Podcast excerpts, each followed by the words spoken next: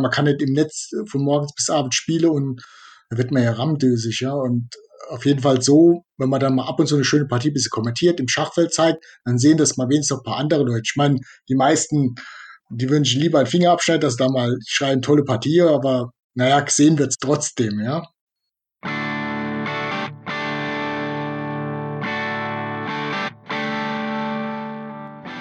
Hallo liebe Schachfreunde, heute ist der 6. Mai 2021 und ich heiße euch herzlich willkommen zur 58. Ausgabe von Schachgeflüster, der Schachpodcast.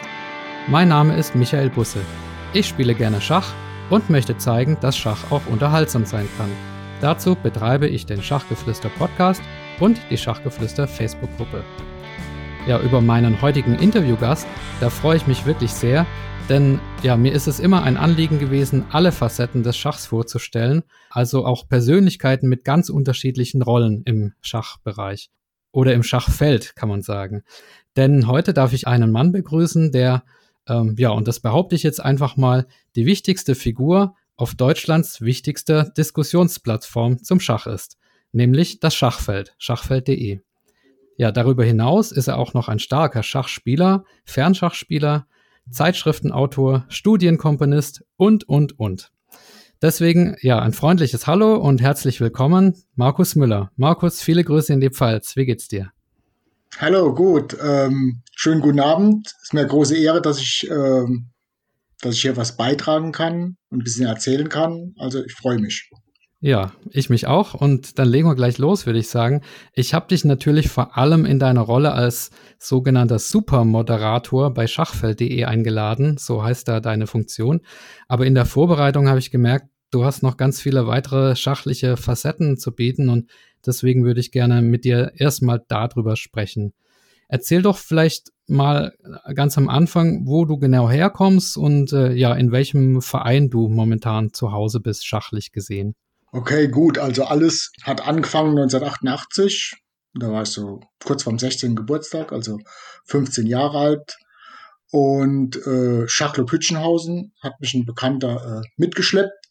Schach hat mich schon immer interessiert. Äh, ich war früher auch schon beim Ferienprogramm und am Amiga habe ich, also meinem ersten Heimcomputer habe ich immer ein bisschen gespielt und so äh, Affinität war da schon gegeben, aber ähm, naja, nicht so vereinsmäßig, also nicht so professionell, wie man das, äh, wie, ich das später dann betrieben habe. Also das ging also 88 los und äh, der Verein, wie gesagt, war Hütchenhausen, kleiner Verein.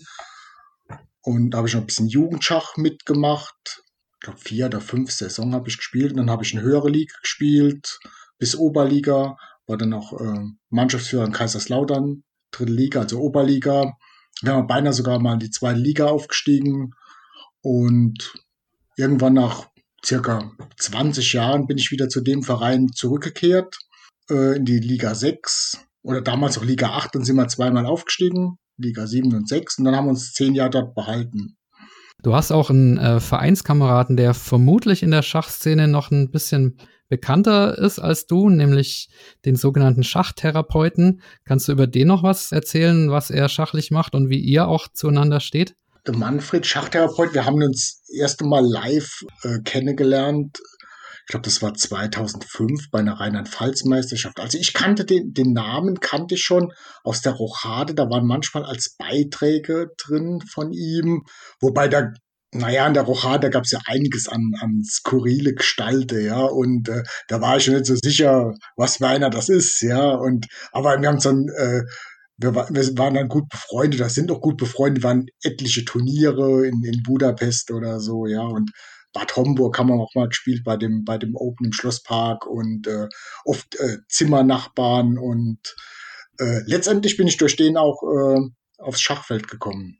Da kommen wir gleich zu. Und ich habe auf äh, Facebook natürlich ein bisschen auf deinem Profil gestöbert und ähm, habe dann gesehen, dass du ihm auch zum Geburtstag eine Schachstudie komponiert hast. Ja, erstens mal die Frage, wie komponiert man überhaupt eine Schachstudie? Und die zweite Frage ist ja, wie kam das bei Manfred an? Zu der zweiten Frage, das Feedback, das ähm, weiß ich jetzt gar nicht mehr ähm, genau. Also auf jeden Fall wurde die Studie, also ich habe da irgendwie eine Idee gehabt, also die Idee eingestammt aus der aus dem Endspiel aus FCE, also Fundamental Chess Endings oder Chess Endgames von Carsten Müller, also dieser eine Endspielwälzer und so mit ungleichfarbigen Läufern. Ich habe da versucht, so ein paar Figuren drumherum zu bauen. Und hat mir irgendwas noch nicht so richtig dran gefallen. Und irgendwie just an seinem Geburtstag oder so habe ich dann irgendwie auch was äh, gefunden, was, was nochmal richtig die, die Sache äh, aufwertet, also richtig gepimpt, ja. Und äh, das wurde eine schöne Studie und die hat der, der Franz Pachel, das ist ähm, ein, ein bekannter äh, auch ein, ein Problemschachkomponist und auch ein, ein, Schiedsrichter oder auch ein, wie sagt man, ein Richter, also der da auch irgendwie bei so Sachen bewertet und auch der, der die Schachspalte, äh, äh die, die Problemschachspalte in, in Schachzeitschriften betreut, der hat die sogar veröffentlicht, ja.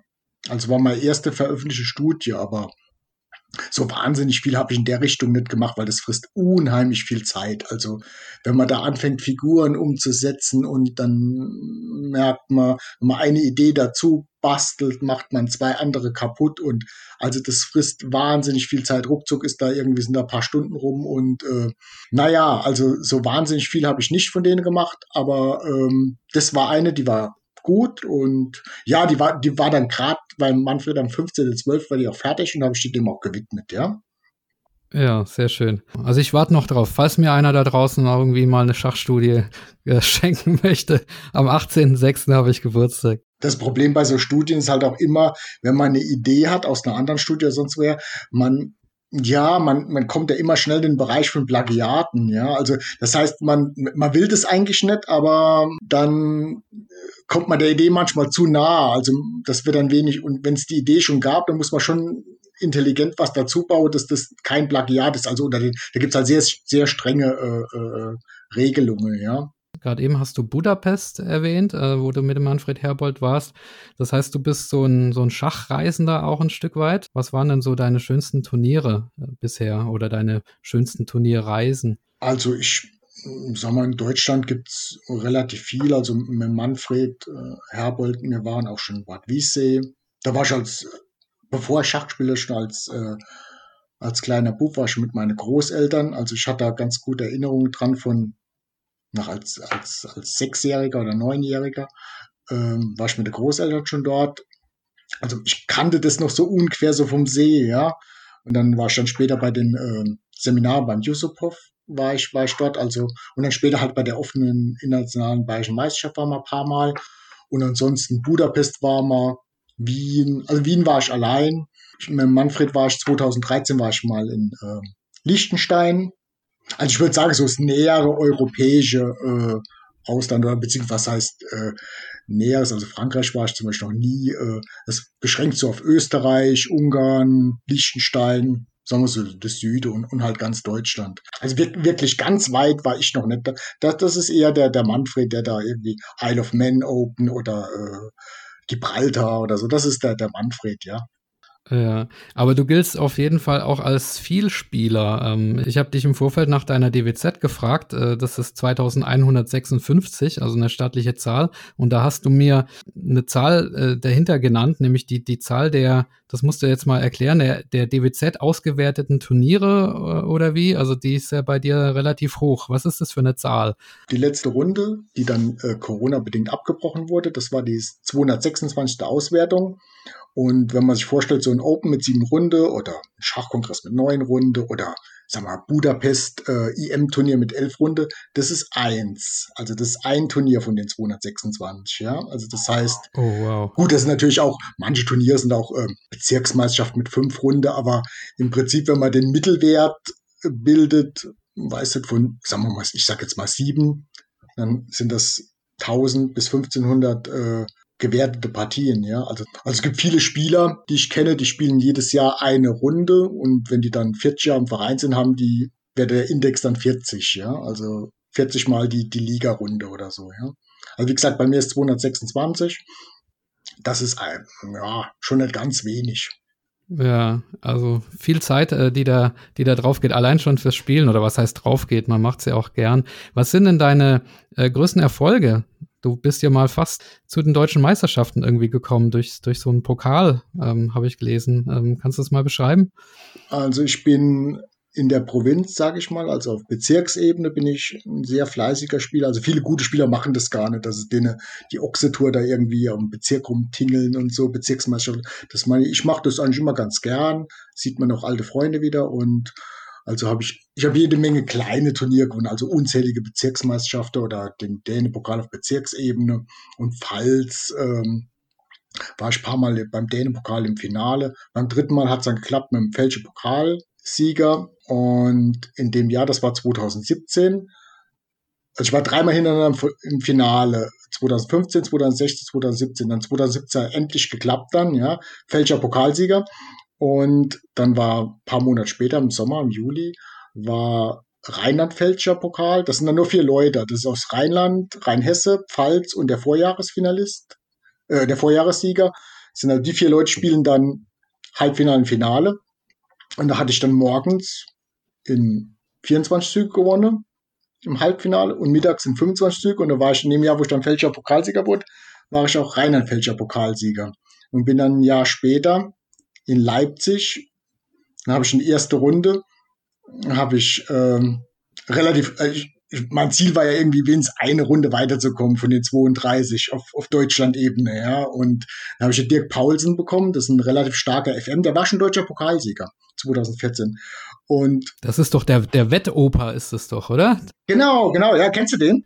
Äh, ich hatte E-Mail-Verkehr mit ihm und habe natürlich äh, in der Bildzeitung ge gesehen, wie er als Wettoper bezeichnet wurde. Also ja, war war, war der ja auch drin, ja, ich, ich kenne die Story. Okay, auf jeden Fall ähm, das FM, also eigentlich ein eher, eher IM-Stärke, würde ich sagen. Auf jeden Fall, äh, das Glück war mir hold und ich habe die erste Runde gewonnen und habe den Pokalsieger von 2014 rausgeworfen. Und dann kamen zwei prekäre Remis, wo ich dann im Blitze noch viel prekärer weitergekommen bin, ja. Und dann war ich auf irgendwann im Halbfinale. Und also vom deutschen Pokal, ja. Im Halbfinale dann Remis gegen IM. Und ja, im Blitze bin ich dann rausgeflogen. Da war das, das Glück war dann irgendwie aufgebraucht. Also das war dann überstrapaziert. Also, sagen wir, das der größte Erfolg war vielleicht also auf Deutschland-Ebene im Däne-Pokal. Also wirklich der, die Ochse-Tour von, von Bezirk über Pfalz, über Rheinland-Pfalz äh, bis zum Halbfinale. Äh, auf Deutschland-Ebene, dort Remis und dann, dann rausgeflogen im Blitz, verdient dann. Also da war irgendwann auch äh, Ende der Fahnenstange. Ja, das sind doch schöne Erfolge. Und Titelträger, das bist du ja auch. Du hast den Titel Candidate Master, also CM.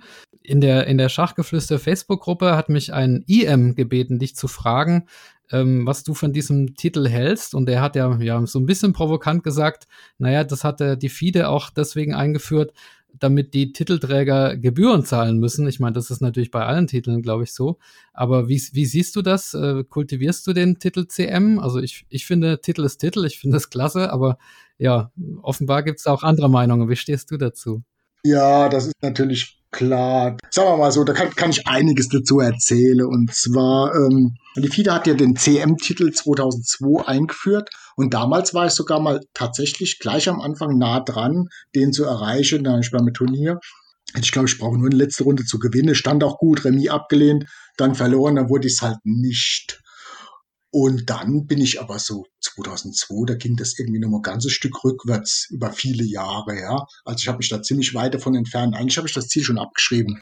Und ich meine, das wäre auch, sagen wir mal, realistischerweise, ich bin ja eher ein, ein, ein Spätberufener, würde ich mal sagen. Ja, also ich habe einen Late Starter, also ich habe mit, mit, mit 16 ist man ja nicht mehr, die, die Kinder haben es da schon leichter. Auf jeden Fall ist CM das Einzige, was so noch realistischerweise äh, erreichbar wäre. Ja.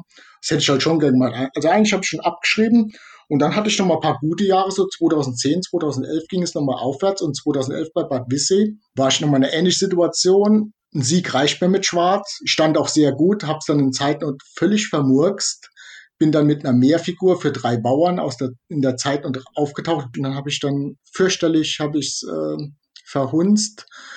Und na, irgendwie konnte ich dann mit dem Läufer, zwei Läufer gegen einen Läufer und dafür hat er drei Bauern gehabt. Irgendwann konnte ich einen Bauer gewinnen und es war mit Ach und Krach habe ich es dann geschafft. Dann war am 4.11.2011 war ich dann CM, also beziehungsweise da hatte ich die 2.2 überschritten, 2200 Elo. Der Deutsche Schachbund will auch 2100 DWZ, das hatte ich zu dem Zeitpunkt. Ähm, also die, die Bedingungen waren erfüllt und ich wollte es dann schon beantragen dann auch und, und habe es auch gleich gemacht. Da habe ich natürlich viel Pionierarbeit geleistet, weil das war natürlich 2011 ist jetzt zehn Jahre her, da war das natürlich noch unbeliebter oder noch unbekannter und äh, also mittlerweile haben sich die Leute auch ein bisschen dran gewöhnt.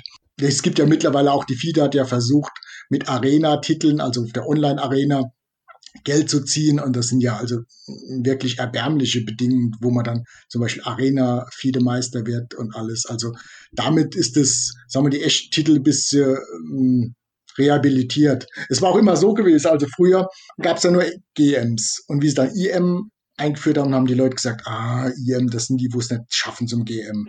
und als der FM kam, haben sie gesagt, ah, die FM, das sind die Armen, die nicht GM und IM werden, ja. Und der, und der CM, das ist halt der, der nicht, der, das nicht zum FM packt, ja. Also ist immer, man muss sich halt praktisch immer einen, einen hinter der Nahrungskette, äh, hinter einem suchen oder so, ja. Und, und das war halt mit CM ziemlich weit hinten und äh, wie gesagt, die, die Puristen, die akzeptieren ja nur GMs und so, ja. Also ich bin da ziemlich entspannt eigentlich, weil also finanziell, ich meine, 100 Euro einmalig, das ist äh, nix, ja. Ich meine, die FIDE, die versucht Geld zu ziehen, die ELO-Auswertung kostet Menge Geld. Ähm, die erlauben zum Beispiel ELO-Auswertung nur bei Turnieren mit äh, zertifizierten Schiedsrichtern. Der, der Organisator muss registriert sein bei der FIDE und Geld bezahlen. Und das sind vor allen Dingen Titel, die müssen immer wieder bezahlt werden, alle paar Jahre aufgefrischt werden, ja. Also wie gesagt, die, die müssen alle zwei Jahre da Gebühren bezahlt. Ich weiß es nicht genau mit den Bedingungen, aber auf jeden Fall die ELO-Auswertungen. Also das sind, also die FIDE versucht an alle mögliche Stelle Geld zu ziehen, aber diese also bei mir waren es jetzt 100 Euro. Das ist eigentlich lachhaft. Und ich habe ja vorher erwähnt, dass ich zweimal, also mit Manfred war ich einmal in Liechtenstein, ein Jahr später nochmal. Und da gab es allein schon für FMs und CMs haben die von den 100 oder 120 Franken die Hälfte Erlasse. Das heißt, die zweimal Liechtenstein waren die 100 Euro, waren amortisiert. Ansonsten bin ich bei, zum Beispiel bei chess.com, ist man als Titelträger, ähm, ist man, äh, ist man Diamond Member, also man kann alle Videos schauen, man kann bei Title Tuesday mitmachen. Das heißt, ähm, da spielt man, da spielen Nakamura mit, da spielen von der Top 10 spielen fünf Leute mit in der Welt, 100 Großmeister. Und also allein schon, ich weiß nicht, ein oder zwei Jahre Chess.com Premium, da hat man das wieder draußen. Ja, also ich finde es eine schöne Erinnerung eigentlich. Da, da, da, sieht man mal, dass man irgendwann ähm, mal was geleistet hat. Also ich habe hab zum Beispiel im Moment gar kein 2-2 Elo mehr. In der Online-Welt, da wird natürlich das CM dann vor bei den Profilen immer davor gehängt. Da sehen die also die ganzen Whiz-Kids, also diese ganze schnellen Wunderkinder, die da im Internet Schach gelernt haben, die sehen auch, dass man mal äh, over the board, also dass man mal irgendwie am echten Brett was geleistet hat, also schachliche Qualität, also dass man nicht nur schnell ist, ja. Und ja, also ich finde es schöne Erinnerung eigentlich, ja, und äh, an bessere Zeiten, ja. Ja, nachvollziehbar erklärt. Du hast auch ja die Online-Welt angesprochen und ähm, du hast auch einen kleinen äh, YouTube-Kanal, wo äh, Bilder oder wo ein Video von dir zu sehen ist, wie du ich weiß jetzt nicht mehr, ob es äh, auf chess.com diese Puzzle Rush war oder auf Leadchess dieser Puzzle Storm. Und ich habe gesehen, dass du auf Platz 7 der Weltbestenliste bist oder warst bei chess.com? Nee, nee, ja, ja, das war ein bisschen, ähm, muss ich vielleicht erklären. Also ich spiele zwar gern Blitz und Schnellschach, aber eigentlich bin ich eher doch ziemlich lahm, ja. Also so äh, Bullet war auch nie so mein Ding und gut, Puzzle Rush und Puzzle Storm und so habe ich mich ein bisschen reingehängt und auf dem Handy auch habe ich als bessere Version, also war ich schneller gewesen als auf dem PC, habe das ein bisschen kultiviert und geübt und das ist halt so, da wo ich auch, ich glaube, da war ich sogar mal auch, also diese, diese Zahlen, das habe ich mal als Spaß gemacht, da war ich praktisch der, von der letzten Stunde war ich weltweit auch, auch schon mal Erster oder so, ja. Ah, von der letzten Stunde ist das, okay. Gut, ich meine, Chess.com ist der, der größte Server welt, weltweit, Schachserver und das machen schon tausend Leute gleichzeitig ähm, in der letzten Stunde. Das ist schon nicht ganz ohne. Auf jeden Fall war ich da auch mal ziemlich weit vorne. Ich glaube auch mal irgendwie mal Erster oder so bei dem drei Minuten äh, Puzzle Rush. Ja, also jo, so, so kam die, die Zahl zustande. Und ja, sagen wir mal so, ich bin mit den Zahlen einigermaßen zufrieden für das, wo ich nicht das ist natürlich auch eine Alterssache. Also, das sind auch die, die Kids sind natürlich viel, viel schneller und viel, viel besser. Auch die Erfassung und alles, ja.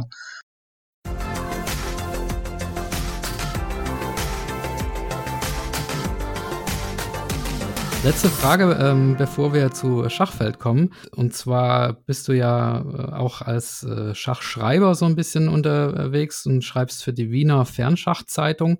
Da hast du mir einen Artikel geschickt über die Karo-Kann-Eröffnung und dass die sich für dich vom, irgendwie hast du so geschrieben, vom hässlichen Entlein zum goldenen Schwan gewandelt habe. Was hast du denn für eine Beziehung zu Karo Kann oder warum hast du genau über die Eröffnung was geschrieben? Ja, also einmal muss ich mal sagen, der, der, der Job für die Fernschachzeitung, das kam auch vom Manfred Herbold. Also der hat, mir da, da, da hat man das aufgeschwitzt, um das mal ganz äh, salopp zu sagen. Ja, also weil er irgendwie nicht mehr wollte und äh, ich weiß es nicht. Auf jeden Fall habe ich das dann irgendwann dann, da hat er gesagt, naja, die nächsten paar äh, paar Ausgaben sind auch schon praktisch vorgeschrieben. Also da habe ich gedacht, naja, das ist jetzt erstmal ja nichts zu tun, aber das Jahr war dann irgendwann rum und irgendwann musste ich dann ran. Naja, also ich spiele Karo Kann seit 2012. Früher habe ich Sizilianisch oder halt moderne oder Pietz-Verteidigung gespielt, also G6-Systeme. Später dann Karo Kann. Halt mit Läufer F5, das war so das solideste.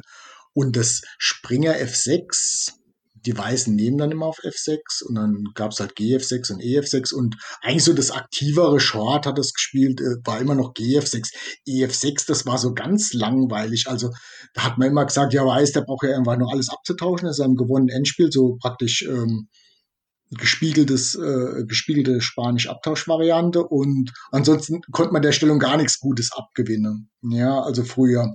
Ja, und irgendwann habe ich vor zwei Jahren mal ein Video gesehen vom Inder und der hat das so ganz schnell erklärt, wie man da gut ausgleicht und mit, dass man auch diese Bauern dynamisch einsetzt, also auch H7, H5 ist ein typischer Zug von dem Bauernblock und ist dieser statische Bauernblock, dass der gar nicht so verkehrt ist. Ja, man hat offene Linien und freies Spiel und zum Beispiel heute mit kurzer Bedenkzeiten, ähm, wenn zum Beispiel der König sicher steht und man kann mit seinen Schwerfiguren am ganzen Brett äh, rumfuhrwerke ohne dass der König in Bedrängnis ist, das ist schon ein Bonus, ja. Und ansonsten lässt sich das gut spielen. Der Carlsen spielt es auch. Gut, dass der Carlsen jetzt natürlich seine dass die Gewinnserie äh, geendet hat mit genau dieser Variante, das habe ich mal verschwiege, ja. aber äh, aber äh, das Karo Kannes also ich habe letzter Zeit also auch so gesagt, dass das schon so ein bisschen wie die eierlegende Wollmilchsau ist, die es ja eigentlich bei Öffnungen gar nicht gibt oder die es überhaupt nicht gibt, aber sagen wir von Solidität Potenzial auf Gewinn zu spielen,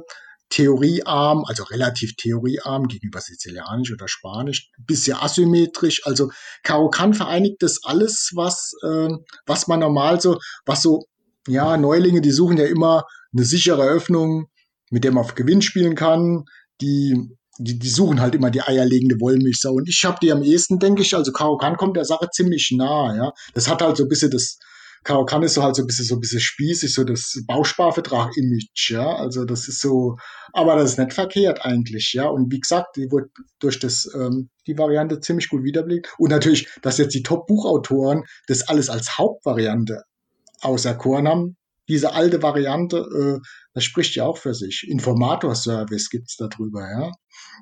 Ja, also das war das Thema von der letzten, äh, von der letzten Ausgabe. Da habe ich gedacht, weil ich das ja immer auch im Schachfeld schreibe und so und na, habe ich gedacht, das ist, das habe ich jetzt schon so oft den Leuten verklickert und erzählt und jetzt wird es auch mal äh, publiziert. Ja, also man hört du auf jeden Fall, du bist Experte, was, was Karo kann angeht. Und hast mich sogar ein bisschen unsicher gemacht, weil ich bin jetzt auf von Skandinavisch auf Sizilianisch und äh, ja, vielleicht äh, tue ich mir doch mal Karo kann an irgendwann. Aber lass uns, lass uns das Themenfeld äh, ändern, denn äh, ich möchte mit dir natürlich über das Schachfeld sprechen. Und das muss ich mal noch mal kurz einführen. Also Schachfeld.de ist das größte deutsche Schachforum das bedeutet eben, man kann sich registrieren und dann mit anderen Usern über Schach diskutieren oder auch nur lesen, was andere schreiben. Und es gibt da halt ganz viele Rubriken und Unterrubriken und da wird eben sehr lebhaft und eifrig ja, diskutiert und geschrieben.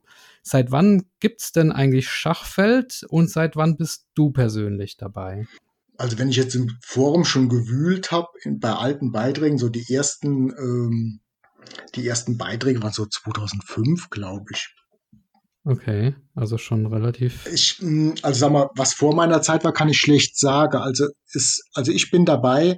Der Manfred, der schreibt da, also der hat früher immer erzählt, dass er da viel schreibt und ich soll da mal kommen, komm, das ist ja cool, mach doch mal mit und so, ja. Und, äh, Und ich habe hab ich da immer ein bisschen geziert. Ich weiß gar nicht warum im Nachhinein, ja. Ich habe da immer war im Rheinland-Pfalz-Forum unterwegs und aber das war irgendwie langweilig. Das ist wie wenn man sich in der Provinz auf den Balkon stellt und will zum Volk sprechen, da, das hört keiner, ja. Also da, da ist gar nichts los, ja. Also auf jeden Fall war ich so ein kleinerer Forum unterwegs, wo gar nichts war. Hab dort als Beiträge schon gern geschrieben und na, irgendwann habe ich mich da mal angemeldet, 2012 und ich glaube irgendwann Februar oder so. Und dann habe ich aber auch drei Monate noch gar nichts gemacht. Also so, der, An der Anfang war ein bisschen schleppend. Ja, und dann, dann habe ich mal angefangen zu schreiben. Mir hat das dann Spaß gemacht. Und ich hatte auch relativ schnell dann ein paar tausend Beiträge. Und 2014, also zwei Jahre später, wurde ich dann Moderator. Es ist halt so, dass das Forum war früher, gab es etliche Besitzer und das war halt ein großer Moloch, schlecht moderiert und also in Privathand. Und ähm, ich weiß nicht, also wenn, wenn so ein Forum schlecht moderiert ist, da hätte ich auch wahrscheinlich gar nicht so die Lust für das, äh, für mich da irgendwie reinzuhängen und was zu machen, wenn, wenn viele Trolls unterwegs sind. Das ist mh, hm, nicht so mein Ding. Auf jeden Fall war das so 2012, 13, 14 schon so auf einem guten Weg und ähm, ich konnte mich dann auch einbringen mit eigenen Themen, habe da immer ein bisschen aufgeräumt. Also wenn zum Beispiel jemand neues Thema zu irgendwas äh, gemacht hat, habe ich mal geschaut, was gab es da früher schon, habe das ein bisschen zusammengelegt, habe halt selber, was ich alles so aufschnapp, ähm, bei Chessbase, Twitter oder sonstige Kanäle, das habe ich, äh, habe ich immer Threads angelegt und äh, versucht da Diskussionen draus zu machen. Insgesamt wurde es über die Jahre strenger moderiert, aber es ist meiner Meinung nach der einzige Weg, wie man sowas führen kann. Ja, also, weil sonst die verdienten Mitglieder, die verlieren da die Lust, wenn, äh, wenn sie da von Neulingen, also von, von, von Trollen angemacht werden, die sich gerade anmelden anonym. Das, das geht. Ich meine, heute die Zeit, man merkt ja die Verrohung der Sprache, das ist ja, das, das geht nur mit, mit, mit strenge Maßnahmen.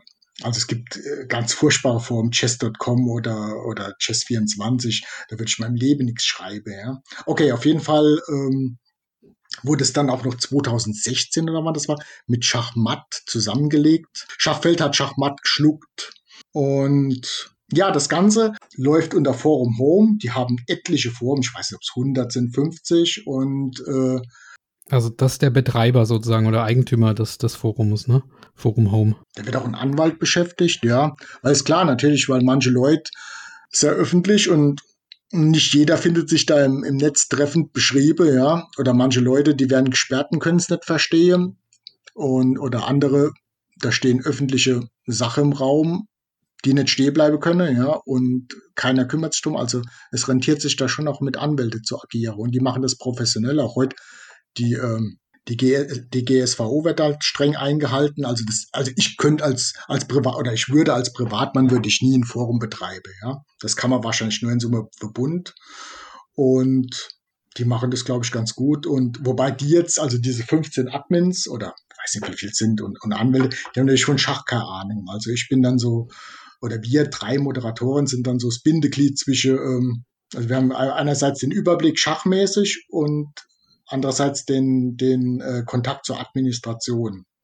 Hm. Und deine zwei Moderatorenkollegen, das sind auch so Schachverrückte im positiven Sinne wie du. Ja, das eine ist ein, ja, der hat sicherlich FM-Stärke, ist aber offiziell kein FM und, äh, und der andere war die ganze Zeit FM, ist jetzt IM, also das heißt, sind noch deutlich bessere Spieler als ich und sind auch schon länger dabei und wir sind ein ganz nettes Team. Also ich bin so tagsüber meistens unterwegs nachts äh, habe ich auch gesehen, moderieren manchmal die anderen Kollegen und natürlich, was die, die Leute denken da immer, Admins, die leben da ihre, äh, wenn ihnen was nicht passt, äh, die, die Moderatoren, wenn ihnen was nicht passt, dann, dann wird es mal gleich gelöscht oder so, oder die Nase passt einem nicht, aber das ist natürlich immer orchestriert, ja. Also einer, einer sperrt oder löscht oder macht, es wird aber intern ist das alles protokolliert, ja. Also, und die Admins äh, geben in der Regel auch immer Rückendeckung, ja, also, und vor allen Dingen, wenn es irgendwie, wenn der Ärger, sobald es Ärger gibt, landet es bei den Admins, ja, das sind mir als, als Moderatore, ich gebe das gleich weiter, weil die werden dafür bezahlt, die verdienen damit Geld, mit Google und mit Werbung und sonst was alles. Also sobald wie das irgendwie ernster wird, wird es gleich intern weitergegeben, soll die ich mit rumreiße. Ja? Und du machst das auch ehrenamtlich, ne? Ja, also das ist für, für Spaß an der Freude, ja. Kriegst kein Geld, aber kriegst Schelte. Genau, ja, genau richtig erkannt. ja, also das ist äh, für, für den Spaß an der Freude, aber ich bin mal gespannt, wann der wieder kommt. Ja, nee, es ist, es ist so halt, es ist halt schon interessant, dass auch manchmal so auf Turnieren, da redet man auch über, mit den Leuten und manchmal ziehen dann auch so Prominente, wird man so zur Seite gezogen. Also das scheinen, äh, abgesehen mal von den paar Bekannte, die, man, die immer online sind, äh, scheint es auch ziemlich viele Leute als Gäste zu lesen, also ohne eingeloggt zu sein. Also es ist relativ beliebt und dann wird man was gefragt oder man kriegt was gesteckt und so von und erfährt auch ganz interessante Sachen, also Sachen, die man nicht unbedingt schreiben könnte jetzt, ja. Hm. Kannst du, wenn du sagst, äh, es lesen viele, kannst du uns vielleicht auch mal ein bisschen, damit wir ein Gefühl bekommen für die Dimension, ein bisschen durch die Kennzahlen führen? Ihr habt ja ähm, das auch auf eurer Homepage äh, oder ja auf schachfeld.de veröffentlicht. Unten hast du es gerade parat. Also ich kann jetzt mal reingehen. Ich gehe jetzt mal Moment, ich mache es jetzt mal gerade auf, ja, im Browser, ja. Okay, also steht jetzt 164 Benutzer sind online registrierte Benutzer 19, Gäste 145. Ja, das, ich denke so Faktor 10 oder was jetzt, 5, 5 bis 10 höhere Anzahl an Gäste wie äh, registrierte Benutzer, das ist schon realistisch, ja. Also, wobei man muss natürlich sagen, die Gäste, das sind auch, die Hälfte davon sind wahrscheinlich Suchmaschinen und so Sachen, ja. Also es ist schon, ähm, sind nicht, nicht alles Gäste aus Fleisch und Blut, die da jetzt online sind. Ja, es gehen auch immer, das, das sieht man aber auch dass das äh, Ganze indiziert wird, dass das auch das Größte ist und beliebt ist und Geld bringt. Also wenn da ständig Google drüber oder sämtliche Suchmaschinen drüber gehen, ja. Äh. Man hat halt eine begrenzte Anzahl von Stammusern. Ist natürlich immer, wenn irgendwelche Themen sind, wie neue, neuer DSB-Präsident wird gewählt oder äh, vor Dingen immer, wenn Ärger im, im Gange ist, dann, dann sind natürlich auch, da melden sich auch oft ganz neue User an und, und, und, und äh, erzählen dann brühwarm irgendwelche Geschichten und meistens ist da der Ärger auch nicht weit, ja, also wenn, wie, wie überall, ja. Lass uns nochmal die Kennzahlen, weil weiter unten geht es noch weiter äh, mit äh, Themen, Beiträge, Benutzer. Also ich weiß nicht, siehst du es auch oder weil sonst? Achso, ja, das sehe ich natürlich, ja. Ähm, also weil das sind das sind die großen Zahlen, ne? Also 28.900 Themen, ja, also Threads, ja, Beiträge 502.000 und Benutzer 26.000, ja. Das ist immerhin ein, ja, fast ein Drittel äh, der Mitglieder des Deutschen Schachbundes, ne? Müsste man natürlich mal Doppelaccount bereinigen und so oder beziehungsweise äh, noch die Hobbyspieler, die dann irgendwas verkaufen wollen oder so. Aber schon äh, nichtsdestotrotz sind die Zahlen groß und ja, andere Foren sind mir jetzt auch gar nicht groß bekannt. Also ich persönlich schreibe noch ein bisschen im Leadchess Forum in Englisch, ja. Sag mal, Englisch schreibe ist nochmal eine, eine Steuer, habe ich auch irgendwie äh, 8.000 oder 9.000 Beiträge, ja. Ja, ansonsten aber chess.com, das ist ganz schlimmer Moloch, schlecht moderiert. Chess24 ist nix. Und dann Schachburg und Schacharena so kleiner vor. Ich kann auch nicht alles machen dann, ja. Also ich, ich ähm, beschränke mich dann auf die große. Es gibt international gibt's noch ganz gute Foren, auch manche auch Qualität, aber es ist auch, es ist auch nicht überall das Gras grüner, gell? Also also sagen wir mal so, dass jetzt durch Corona die Foren nochmal geboomt haben, würde ich jetzt nicht unbedingt sagen. Also die, sagen wir, die Leute, die auf Server spielen, also die, die Spielerzahlen, da sieht man schöne Peaks, ja, also letztes Jahr März, April, also sagen wir erster Lockdown und dann nochmal den Peak von Queen's Gambit und beziehungsweise zweiter, dritter Lockdown, ja, das sieht man schon auch und die, die Umsätze von Schachbrettern, als jetzt die ausverkauft sind und so, ja, das ist, sieht man die Händler merken das schon, aber so im Schachfeld war jetzt nicht direkt ein Boom, ja. Auch viele wollen auch einfach nur Spiele, ja. Die wollen nicht diskutieren, die wollen auch nicht belehrt werden, die wollen, äh, die wollen einfach nur Spiele und äh, die wollen, die gucken nicht links, nicht rechts, die, die machen eine Partie nach der anderen, ja. Und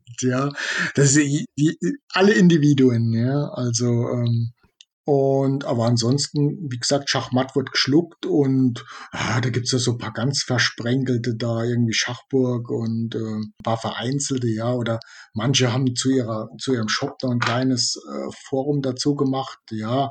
Aber was ja, glaube ich, eher eine Konkurrenz ist, sagen wir bei Facebook, wenn so Schachgruppen oder. Ja, da kenne ich eine. Ja, ja, genau. Und wie gesagt, ich kann nur sagen, es wird schon viel gelesen, ja. Gut, die Leute denken immer, ah, die, die überschätzen da ihren Stellenwert und so, das, was da drin steht und so, aber es ist schon, man merkt schon, wer alles so anspricht, ja, dass das also, dass das Leute auch lese, wo ich nie gedacht hätte, ja. Mhm. Also die, die da Bescheid wissen. Die, es gibt auch Leute, die, die schreiben nie was, die lesen alles, manche schreiben manchmal was. Oder es gibt auch Leute, die sind nie online und immer dann, wenn sie einen Beitrag schreiben, gehen sie mal kurz online, schreiben, aber ansonsten sind die schon im Bilde, was da drin steht. Also es gibt wie immer alles, ja. Uns wird auch Schachpolitik so ein bisschen gemacht, ne? Habe ich dich vorher so ein bisschen verstanden. Also ja. Die öffentliche Meinungsbildung kann man da ja auch ein bisschen beeinflussen, wenn man da entsprechend in so einem Thread schreibt. Wobei es natürlich immer auch nach hinten losgehen kann, was man sagt. Ne? Also ich bin mir da nie sicher, wenn ich was schreibe, ob ich dann äh, nicht da eher Widerspruch äh, provoziere. Ja, also man muss ja immer, zum Beispiel, wenn ich immer das Gefühl habe, dass der Schwanz mit dem Hund wedelt, also weil, weil da ein paar Leute halt schreie und ihre Meinung da den Leuten aufzwänge, ähm, dann macht man mal eine Umfrage. Und ich finde, die Umfrage, die sind gar nicht so verkehrt. Ja, also die zeigen dann oft, also da schreit einer und propagiert irgendwas. Und wenn man eine Umfrage macht, sieht man, der steht ziemlich allein da. Ja, also kann man das immer ein bisschen äh, zurechtrücken. Und dann sagen die, ja, klar, es sind 30, 40 Leute und das spricht nicht für Millionen äh, Leute, äh, äh, Schachspieler in Deutschland, ja. Aber ich finde, die kommen immer ziemlich gut hin, ja. Also wenn man zum Beispiel mal abklopft, wer der neue Präsident und so, ja, also bis jetzt und oder wie ist die Stimmung mit, naja, es wird ja immer gescholten, was der DSB macht gerade im Moment und wenn man da mal eine Umfrage macht und dann kommt manchmal auch erstaunliche Sache raus, dass es gar nicht so schlecht gesehen wird, ja. Ja, das ist ganz gut, dass man da auch ein bisschen objektiven Maßstab hat und nicht nur dem zuhört, der am lautesten schreit. Was begeistert dich denn eigentlich am Schachfeld so? Also warum bringst du da deine, deine Freizeit ein? Warum machst du es so gerne? Also ich denke, da wir haben ja vorher äh, drüber gesprochen, dass ich 226 Auswärts Turniere habe und ja, sagen wir mal so, ich habe schon vieles gesehen und ich denke, das kann ich auch irgendwie weitergeben und irgendwann ähm, ist man auch also wenn man ein guter Spieler ist, dann kann man auch viel von seinem Wissen weitergeben und dann hat man, entwickelt man auch so ein bisschen Trainerambitionen. Also äh, jetzt nicht offiziell, also ich will jetzt niemanden persönlich trainieren, ich will auch kein Geld daraus ziehen oder so.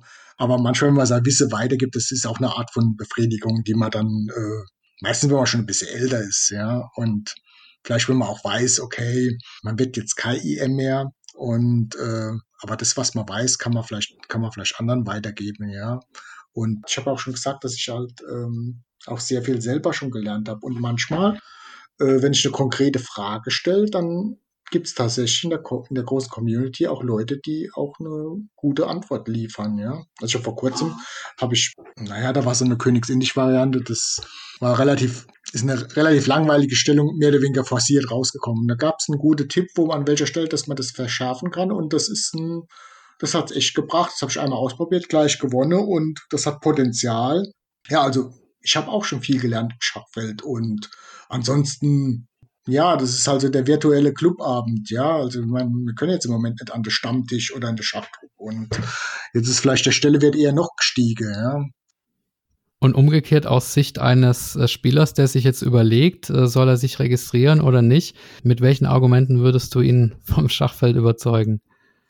Also gut, ähm, es melden sich ja oft Neulinge an, die, die erwarten sich davon, dass wir ihnen jetzt den, den, Tipp kriegen, wie sie jetzt schnell Schach lernen. Also so, so einfach, also so, es gibt kein Patentrezept, aber ansonsten, wenn die Leute äh, konkrete Fragen haben, also äh, konkrete Frage, konkrete Antwort, da wird, wird ihnen dann schon geholfen, ja oder sagen wir mal, vielleicht ein Buchtipp oder, ähm, oder man liest mal was über irgendwie, man sucht dann Details. Also manchmal ist es auch so, wenn die Leute was suchen, dann kommen sie über Google auf schachfeld.de, auf die Themen. Ja, also automatisch schon, ja. Also es gibt auch, dass, dass Leute einfach allgemein suchen und landen dann im Schachfeld. Und es ist eine nette Community. Und wie gesagt, so ganz allgemein, also wenn die Leute fragen, wie werde ich jetzt schnell FM, das ist halt, mh, hm, da kann auch kein Schachfeld helfen. Aber wenn die Leute sagen, in der und der Variante habe ich das und das Problem oder wie gewinnt man die in die Stellung oder was ist ein gutes Buch für Turmendspiele, zwei gegen einen Bauer, und so Sachen. Also je konkreter die Frage, desto eher kriegen die Leute geholfen. Ja, also, und die Leute helfen auch gern. Gerade wenn bei Neulingen sind die eigentlich auch, äh, werden gern aufgenommen. Ja, ist klar, natürlich, man freut sich, wenn da mal wieder Nachwuchs kommt, weil es gibt tatsächlich auch schon, ja, solange ich dabei bin, ab und zu gibt es auch schon Leute, die sich einfach abmelden, die verschwinden. Klar, es gibt aber auch manchmal auch schon Leute, die verstorben sind, ja. Also gab's, ja. ist halt so ein Fore, ja. Und äh, ja, wenn dann neuer Nachwuchs kommt, äh, ist das immer gern gesehen, ja.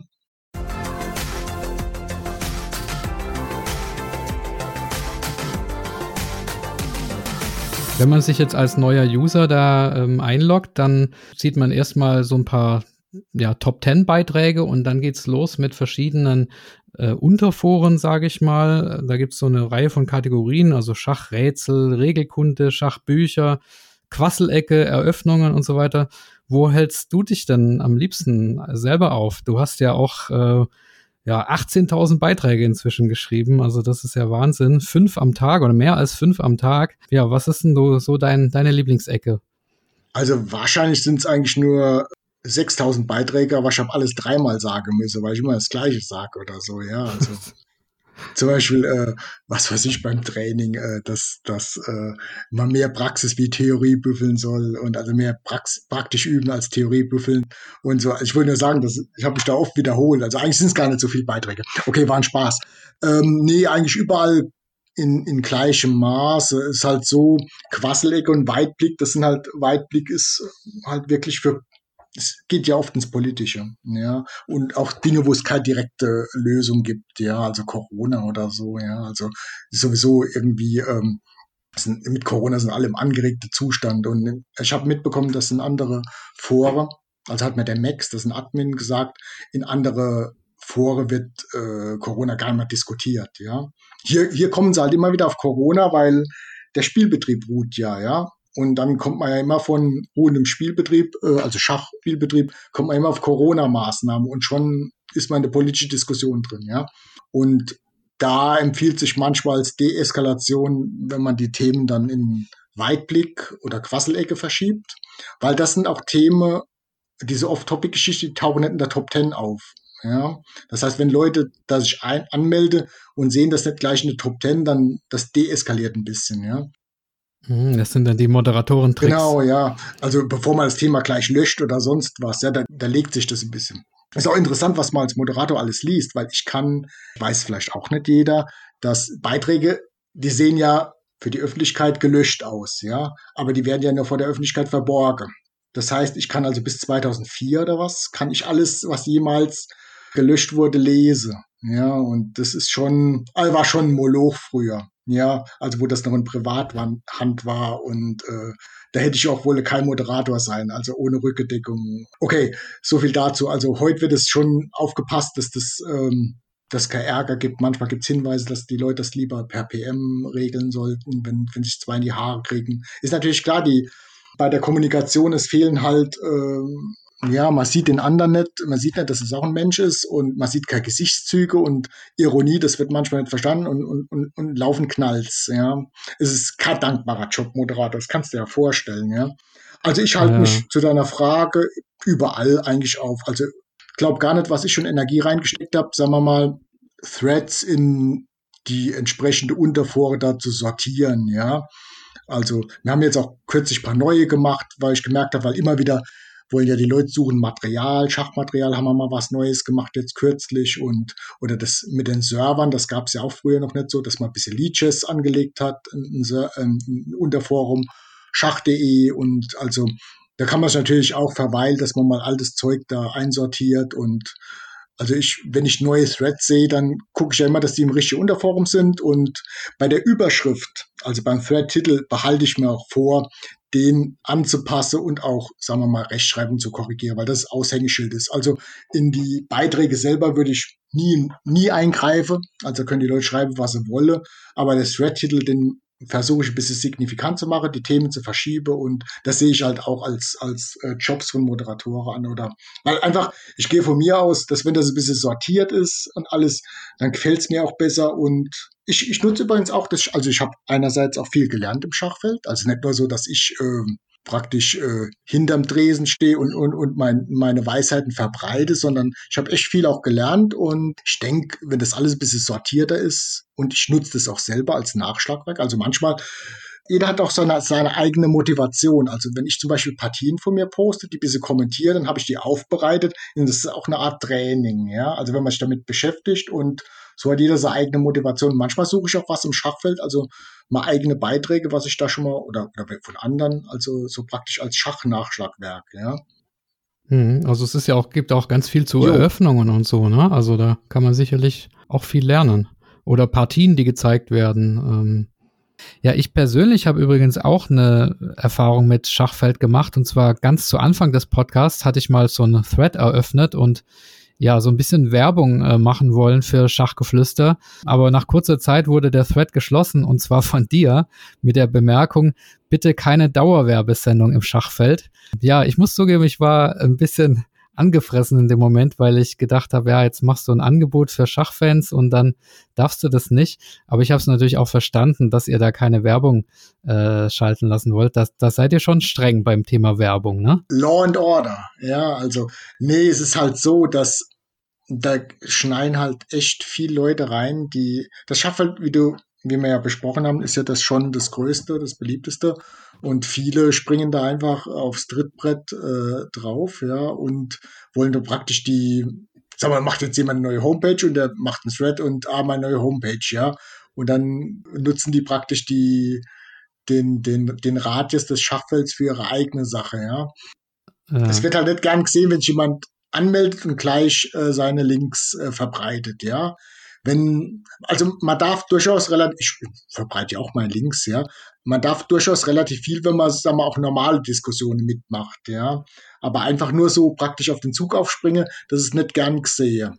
Und gerade wenn jemand neu ist halt, ja, gut, das ist natürlich irgendwie vor den Kopf gestoßen, ist schon klar, aber ähm, na, manchmal sind auch Spam-Bots oder sonst was alles, ja. Und naja, sagen wir mal, wenn jetzt einer mal auf seine Seite hinweist, ist okay. Und äh, oder jemand anderes auf die Seite hinweist, aber wenn das dann irgendwie zum Beispiel was nett gehen wird, wäre immer das, also dass man jede Woche reinstellt, heute ist der dran, heute ist der dran, weil das Problem ist nämlich, dass ähm, Klicks sind auch Geld und also wenn da immer ein, ein großer Teil von Schachfeldklicks an ja, auf deine Seite dann gehen, ja, dann ist das praktisch auch verlorenes Geld für das äh, für das Schachfeld oder für Forum Home, ja. Bei mir könnte es auch total egal sein, aber das Schachfeld lebt äh, die Foren leben halt davon von Diskussionen und nicht von Umleitungen von Links, ja. Klar, das ist natürlich im Einzelfall ziemlich hart, ja, und ähm, okay.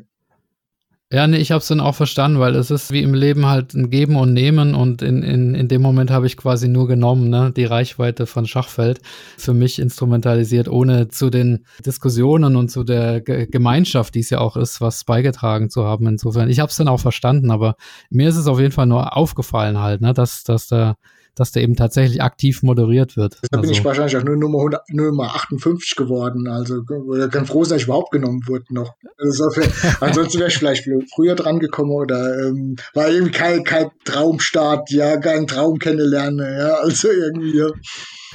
Das, das gedacht, stimmt, aber das einer, ähm, ja? ich, ja. Nee, wie gesagt, ich dann, äh, hab mir überlegt, äh, wie hättest du es gemacht und dann hätte ich wahrscheinlich als Admin genauso reagiert. Insofern keine Bad Feelings. Ja, wenn man, wenn man ein bisschen erfahrener ist und so, generell sind so also klare Regeln und so, auch wenn die im ersten Moment hart sind, ist vielleicht längerfristig auch nicht, nicht, nicht die schlechteste Wahl. Ja, also auch viele, klar, es gibt auch Leute, ähm, da löscht er einmal einen Link oder sonst was, dann melden die sich gleich ab im Schachfeld, die, die lasse dann wieder, aber was willst du machen? Ja, also wenn jeder dann ich meine, man muss sich halt immer vorstellen bei Foren, du bist ja praktisch im, in anderen Leuten ihr Haus unterwegs, ja. Du wirst zwar eingeladen, aber du musst dich halt schon nach der Regel halten, äh, vom, vom Hausbesitzer oder jeder halt, ja. Und manche denken, das ist irgendwie rechtsfreier Raum, ja. Also. Aber so eine Klarnamenpflicht, um eben so Spam und, und äh, Beleidigungen und sowas zu vermeiden, das habt ihr nicht. Also man kann schon offiziell anonym auch sich aufhalten. Ja, ja. mit, mit Einweg-E-Mail-Adresse, das wird ja auch gemacht und so, das geht schon alles, ja. Aber das ist natürlich klar, wenn du dich so verschleiert anmeldest, da bist du schon vorm ersten Beitrag bist du schon irgendwie, ich sage vorgemerkt, aber schon kritisch beäugt, ja. Also Klar, aber der Frage beantworten, ein großer Teil sind tatsächlich anonym und manche konservieren das oder passen da schon gut auf, dass auch anonym bleibe. Andere machen kein großer Hehl draus, ja, und ähm, da gibt's also alles, ja.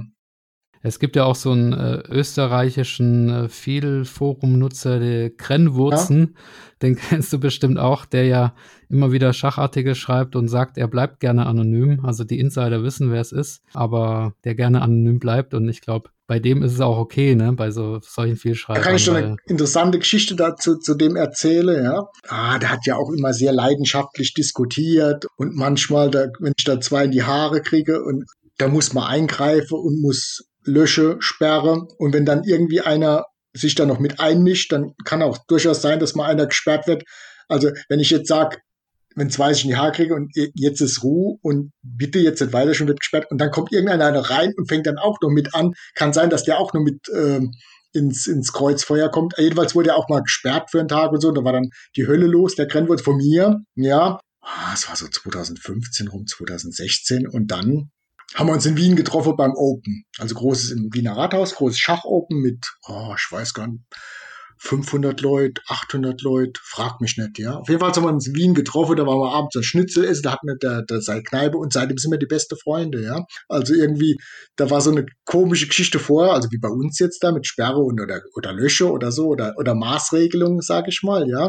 Und dann haben wir uns getroffen und äh, Bier getrunken, nee, Wein war's und äh, man hat einmal seit, seit Lieblingskneipe gezeigt und haben mal Wiener Schnitzel gegessen und seitdem sind wir gut befreundet, ja. Also, und da ging aber auch vorher, ja, war auch eine, eine strenge Maße. Und der, der sagt heute noch, das war nicht gerechtfertigt, ja. Ja, das, das, ah, das ist auch manchmal, wenn man sich nicht sieht und wenn, wenn die Leute keine Ruhe geben oder so, wenn man sagt, jetzt hopp, jetzt bitte, es ist alles gesagt und fernhalte jetzt. Und da können auch Leute dann, die sind dann zum falschen Zeitpunkt am falschen Ort und dann oder wenn, wenn man was eine falsche Hals kriegt oder wenn ich dann im angeregten Zustand bin, ja. Das ist, also sagen wir mal so, der Moderator macht das auch keinen Spaß, diese Maßregelungen und Sperrereihe und kann's ja. ich glaube, ja. Das ist immer, ist immer besser, wenn nichts los ist, wenn die Leute Schach diskutieren und wenn gar nicht irgendwie sowas ist. Äh, aber ich denke doch, also ich, ich, hoffe, du bestätigst mich, dass das äh, nicht die Regel ist, äh, dass du sperren musst, sondern dass die meisten einfach ja sich freuen über, über so eine Schach-Community ne, und sich über Schach austauschen können. Wie siehst du denn die Zukunft eigentlich von Schachfeld? Also das Konzept Forum ist, ist ja noch erfolgreich, aber es gibt ja ganz neue Medien, keine Ahnung, Discord, TikTok und so. Meinst du, das Medium diskutiert? Diskussionsforum hat da ähm, auch in Zukunft äh, noch einen Platz oder muss es sich möglicherweise auch irgendwie anpassen? Was, was meinst du? Ich kann ehrlich gesagt nicht sagen. Ich mache zum Beispiel Discord gar nichts. Ja? Also ich kann nicht sagen, wo der Weg hingeht und äh, wie sich die Foren halte. Die haben jetzt mal die äh, DGSVO ganz gut ähm, überlebt. Ja, da hat man auch gedacht, das Ende vom Internet, wie wir es kennen und so. Und man weiß es nicht. Äh, im Prinzip bin ich auch nicht, nicht unbedingt betroffen. Das Schachfeld hält sich wacker.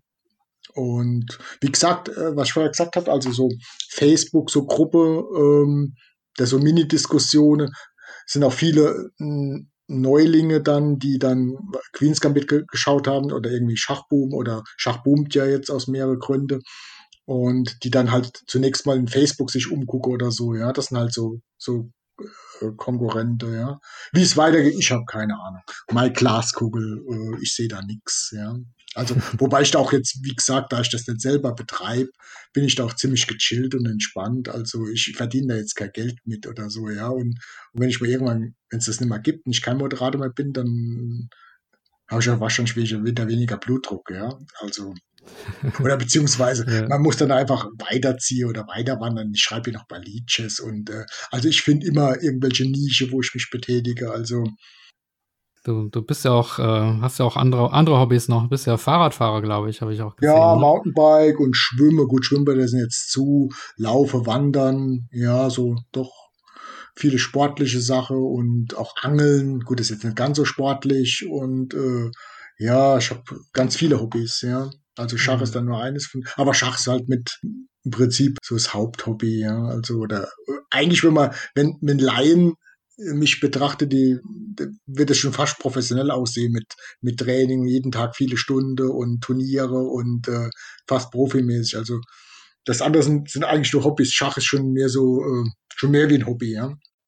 Aber man sieht bei dir, das Ehrenamt lebt, also Respekt dafür und ich glaube auch im Namen der vielen Forennutzer, ja, ist ein Dankeschön angebracht für deine Arbeit. Also finde ich klasse und ja, möchte ich im, im Namen der anderen einfach mal sagen, das ist viel Arbeit und äh, was du ehrenamtlich machst und ja, du bringst dich nicht nur als Moderator ein, sondern auch als Nutzer und äh, viele haben schon deine Beiträge gelesen und sich daran erfreut. Also ja, weiter so. Vielen Dank, ja. Hört, hört man so selten, ja. Also ich denke, wenn ich jetzt auch schon von anderen viel gelernt habe, dass vielleicht der eine oder andere was mitgenommen hat, man kriegt natürlich selten Feedback, weil die denken, ah, der Macmillan, der, der, der schon wieder immer, immer die alten Kamelle, ja. Und äh, aber ja, vielleicht hat der eine oder andere auch ein bisschen was gelernt. Und für mich ist das, wie gesagt, ich habe ja gesagt, dass es auch ähm, ein bisschen Doku-Arbeit ist, also selber mich mit der Sache zu beschäftigen, die Partien dann zu posten, ein bisschen aufzubereiten. Und dann hat man auch selber was davon eigentlich, ja. Also nicht nur die anderen, sondern man macht es auch ein bisschen für sich dann, ja. Und natürlich, ich meine, heute ist auch so, wenn man Turnier spielt, im Turniersaal, da sehen zumindest mal die Mannschaftskollegen, sehen die Partie oder man kann das ein bisschen zeigen beim äh, Abre-Schach, ja, oder beim Bier später kann man ein bisschen was zeigen oder am Clubabend. Das ist ja alles jetzt nicht so. Wenn man jetzt eine tolle Partie spielt im Moment, ja, was willst du machen, ja? Und willst du die mal schöne Kombi oder so? Und wenn so ein paar Leute drauf gucken, ich meine, man kann nicht im Netz von morgens bis abends spielen und da wird man ja rammdösig, ja. Und auf jeden Fall so, wenn man dann mal ab und zu eine schöne Partie ein bisschen kommentiert, im Schachfeld zeigt, dann sehen das mal wenigstens ein paar andere Leute. Ich meine, die meisten, die sich lieber einen Finger abschneiden, dass da mal schreien, tolle Partie, aber naja, gesehen wird's trotzdem, ja.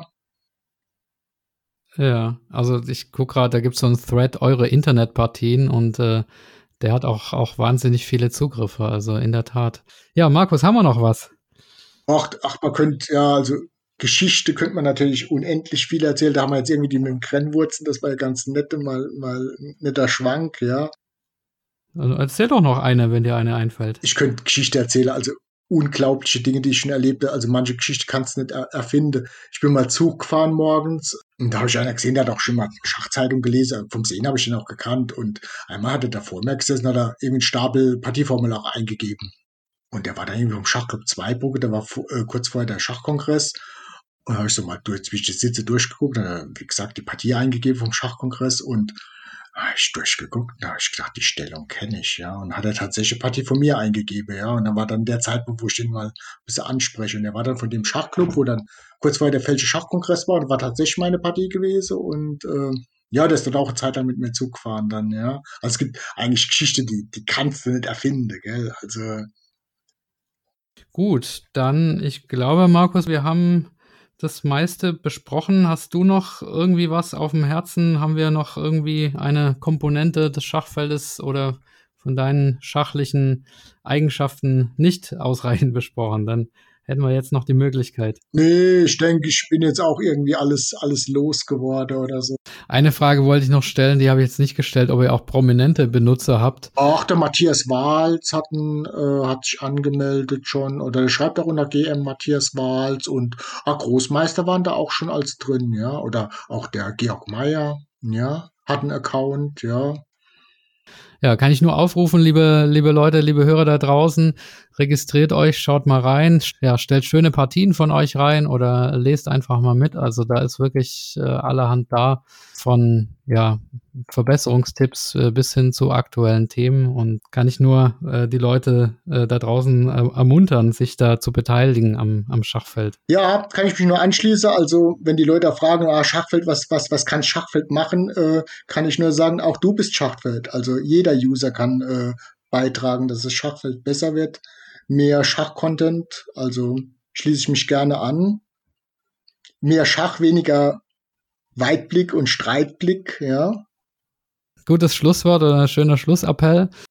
Dann würde ich sagen, haben wir es geschafft. Ich bedanke mich bei dir, Markus, und äh, wünsche dir weiterhin viel Spaß und Erfolg auch beim Schach, auch bei deinen, beim, beim Schachspielen. Vielleicht klappt es doch nochmal dem Bundesfinale beim Däne-Pokal, wer weiß.